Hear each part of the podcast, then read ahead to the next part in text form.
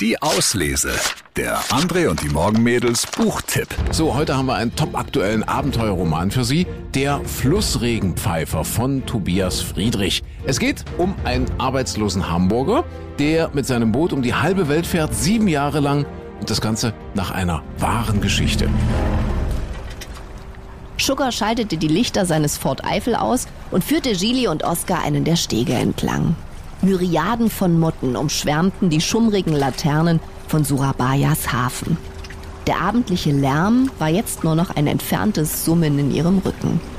Draußen auf dem Meer tuckerte ein Fährboot über die ruhige See, grüne und rote Lichter schimmerten durch die Rauchschwaden der Dampfmaschine. Weit dahinter lag schwer ein riesiger Dampfer im Wasser. Über dem Meer ist die Nacht tiefer dachte Oskar, als sie am Ende des Steges angekommen waren, wo nur noch das Licht einer Öllampe in der Kabine eines kleinen, am Steg verteuten Lastkahns flackerte.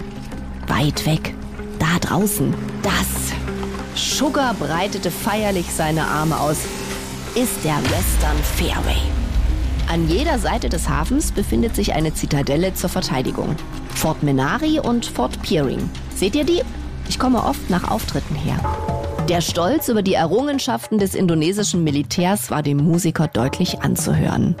Er erklärte, er sei froh über die Generationen an sorgfältiger Kolonialisierung. Sie hätten der Stadt Prosperität, Frieden und eine unumstößliche Sicherheit gebracht. Ja, der Flussregenpfeifer von Tobias Friedrich.